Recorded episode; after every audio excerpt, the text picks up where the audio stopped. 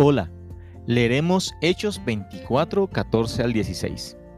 Pero esto te confieso, que según el camino que ellos llaman herejía, así sirvo al Dios de mis padres, creyendo todas las cosas que en la ley y en los profetas están escritas, teniendo esperanza en Dios, la cual ellos también abrigan, de que ha de haber resurrección de los muertos, así de justos como de injustos y por esto procuro tener siempre una conciencia sin ofensa ante Dios y ante los hombres.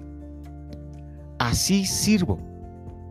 El apóstol Pablo estaba en una difícil situación, pero no la desaprovechó para dar testimonio de Jesucristo, del camino que lleva a los hombres a Dios, sirviendo así al Señor.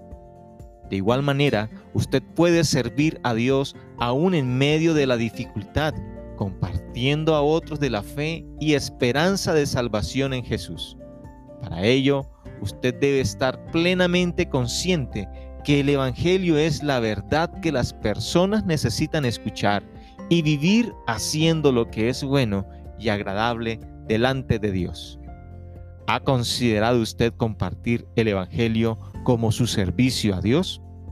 Piense en esto. Cuando usted comparte a otros el mensaje del Evangelio, usted le sirve así al Señor. Que pueda animarse a servir a Dios testificando de su amor. Buen ánimo.